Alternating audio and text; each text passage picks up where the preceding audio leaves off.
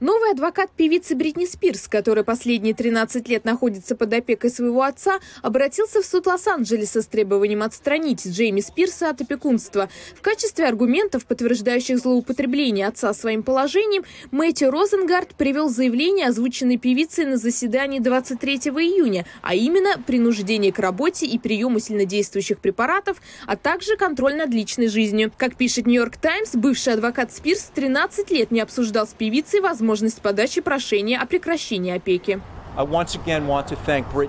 Я еще раз хочу поблагодарить Бритни Спирс за ее мужество и стойкость. Я хочу поблагодарить ее фанатов, которые поддерживали ее в социальных сетях и за их пределами. Как в Америке, так и по всему миру. Меньше двух недель назад мы пообещали, что после 13 лет сохранения статуса КВО я буду действовать агрессивнее и быстрее, чтобы подать прошение о прекращении опеки. Я заявил судье Пенни, что мы сделали это менее чем за две недели. Мы с нетерпением ждем решения этого дела в суде.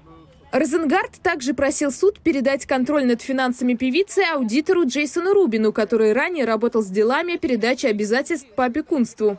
По данным Нью-Йорк Таймс, состояние Спирса оценивается в 60 миллионов долларов. Как пишут американские СМИ, Розенгард намерен идти до победного конца. В Голливуде он уже зарекомендовал себя как успешный адвокат. В судах он представлял интересы Стивена Спилберга, Шона Пена и Бена Аффлека. Слушание по вопросу опекунства Бритни Спирс назначено на 29 сентября.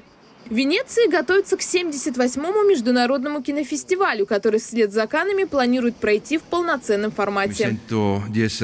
Я оптимистично настроен по поводу состояния киноиндустрии, несмотря на все сложности, которые ей приходится преодолевать.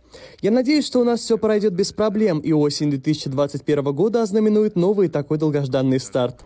Накануне дирекция фестиваля объявила программу киносмотра. В основной конкурс попала 21 картина. Среди них новая мелодрама Педро Альмадовара «Параллельные матери», которая как раз и будет открывать фестиваль. В главной роли, конечно же, Пенелопа Круз.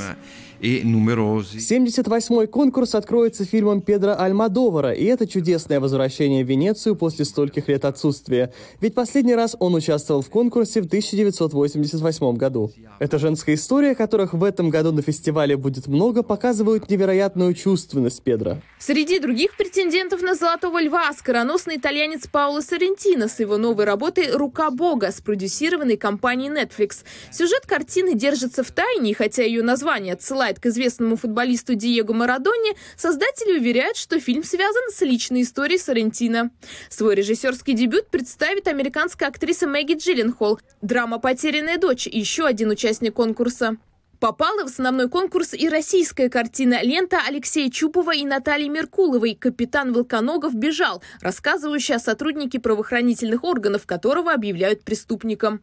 Впрочем, одна из главных пример, которая обещает немало звезд на красной дорожке, пройдет вне конкурса. Дэнни Вильнев, наконец, представит свой долгожданный блокбастер «Дюна». Старт фестиваля запланирован на 1 сентября. Карина Бафраджан, Сергей Соколов. Настоящее время Америка. Вашингтон.